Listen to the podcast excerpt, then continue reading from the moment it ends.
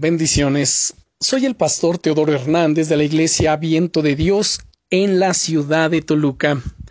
El devocional del día es Rodéate de personas que teman a Dios. ¿Alguna vez has cambiado tu punto de vista sobre algo solo porque parecía que todos los que están a tu alrededor opinaban de manera diferente? Por ejemplo, empiezas a ver una serie y no te gusta pero como a todos tus amigos les encanta, decides darle otra oportunidad y sigues viéndola hasta que poco a poco te va gustando a ti también. ¿O no te gustan las... Eh, ¿Qué te puedo decir? Bueno, puede ser cualquier otra cosa. Sin embargo, por agradar a los demás, ya sea una comida, decides tú probarlo también aunque no sea de tu agrado. ¿Algo de eso te ha pasado alguna vez? Sí, el poder de las modas puede llegar a ser muy fuerte y se aplica a cualquier área que podamos pensar. Cuando parece que a todo el mundo le gusta algo, podemos sentir la presión de seguir la corriente para no quedarnos atrás.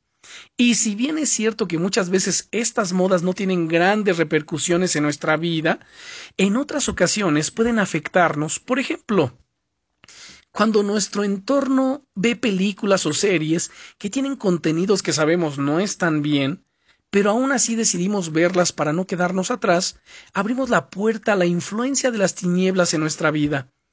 Cuando nuestros compañeros de clase o del trabajo nos hablan acerca pues de sus líos amorosos y dejamos que sus historias merodenen por nuestra mente, nos puede predisponer a seguir ese mismo camino de desorden en general, nuestro entorno siempre va a ejercer una influencia sobre nosotros, especialmente en la medida en la que se lo permitamos. El rey David sigue hablando de aquellos que resisten firmes en la presencia de Dios y hace referencia en el versículo 4 del capítulo 15 de los Salmos a aquel a cuyos ojos el vil es menospreciado, pero honra a los que temen al Señor.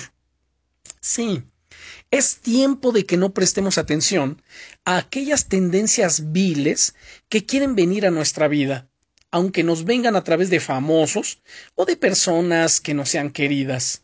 De hecho, si sientes que esas personas están siendo en cierto modo un tropiezo para tu vida, es sabio que pongas cierta distancia con ellas. Querido amigo, Querida amiga, rodéate de personas que teman a Dios, personas humildes de corazón, que busquen a Dios con todo su ser y que deseen no ofenderle en ninguna manera. Sus consejos serán de bendición para tu vida y te ayudarán a permanecer firme en el camino. Sigue escalando el Monte Santo y hazlo rodeado de buena compañía. Y recuerda, estás en mi corazón y en mis oraciones. Bendiciones.